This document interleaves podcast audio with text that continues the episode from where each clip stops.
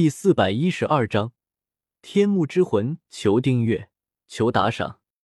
在天幕之中，存在着众多的强者残魂形成的能量体，而这些能量体散发出来的能量，经过这些年的发酵，形成了一个特殊的灵魂，也就是天幕之魂。这天幕之魂出现之后，就逼得这些能量体相互吞噬。使得原本是让这给王者安息的天幕变得乌烟瘴气。萧邪给薰儿解释道：“萧邪哥哥，你怎么知道这么清楚的？我都从来没有听说过。”薰儿满脸疑惑的看着萧邪，关于天幕之魂的事情，他都从来没有听族里人说过。萧邪第一次进天幕，怎么会知道这种隐秘？萧邪屈指轻轻弹了一下薰儿的额头。笑道：“保密。”薰儿揉了揉额头，给了萧邪一个大大的白眼。好，既然想要对付天幕之魂，我就帮你。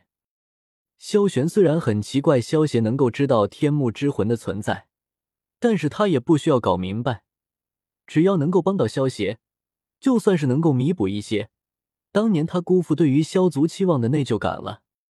轰！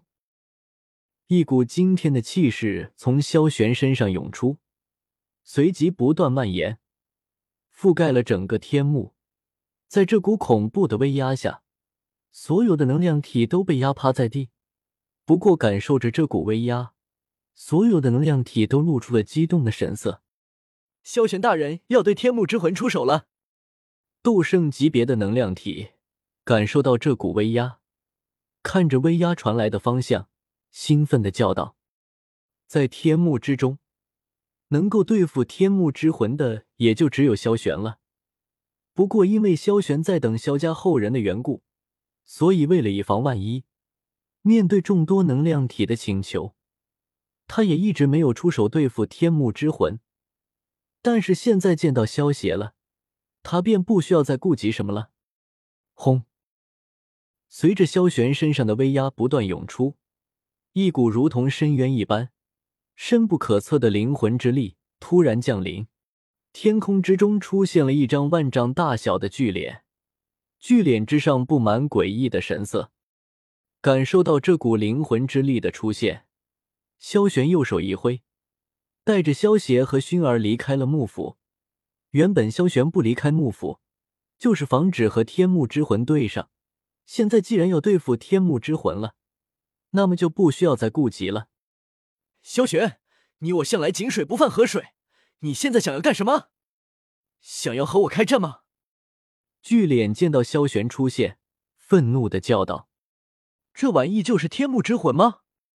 萧邪看着天空中的巨脸，喃喃自语道：“他可以感知到，这天幕之魂的灵魂之力虽然强大，但是由于吸收了很多灵魂印记。”所以显得有些斑驳，不过质量不行，可以用数量来凑。如果能够将这天幕之魂炼化掉，萧邪的灵魂境界肯定能够突破到地境。萧邪小子，这家伙我已经给你引出来了，接下来就轮到你出手了。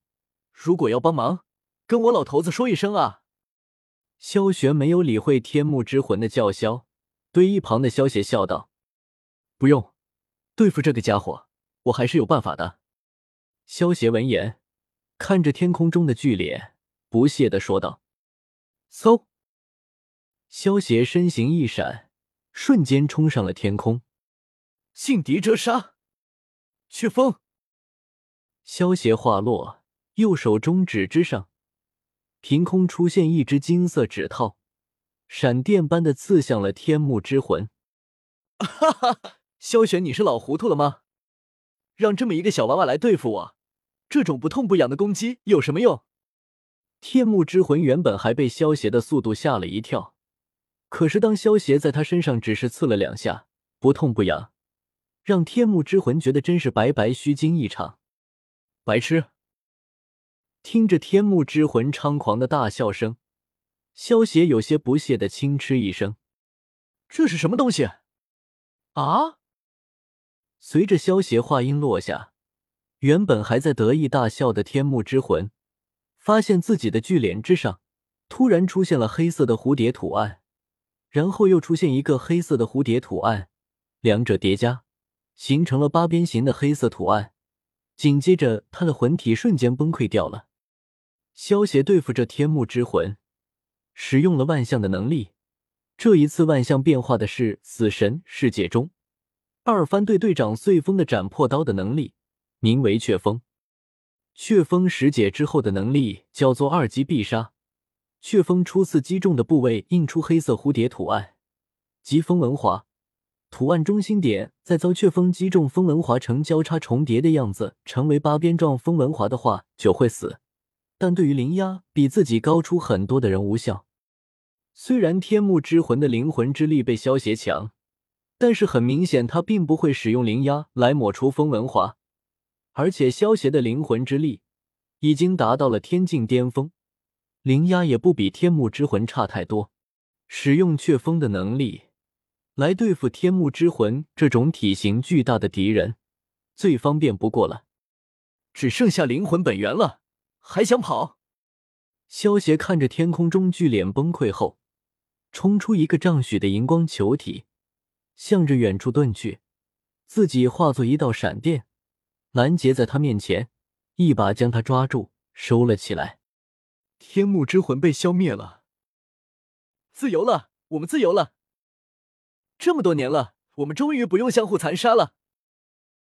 见到天幕之魂被萧协消灭，那些能量体全都忍不住，激动的欢呼了起来。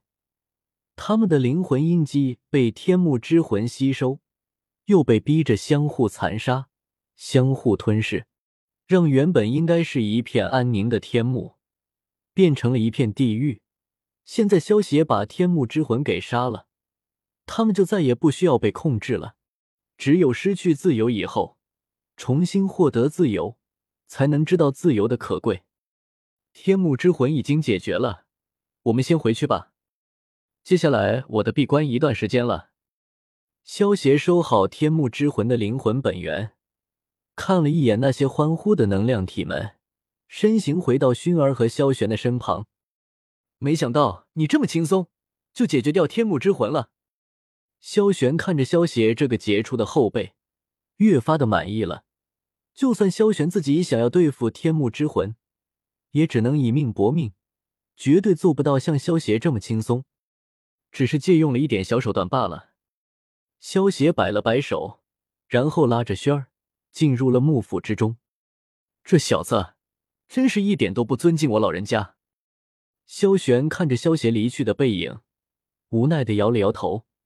虽然萧家出了这么一个天才弟子，萧玄心中很开心，但是萧协这家伙一点也不在乎自己这个萧家老祖的身份，这就让萧玄觉得很无奈了。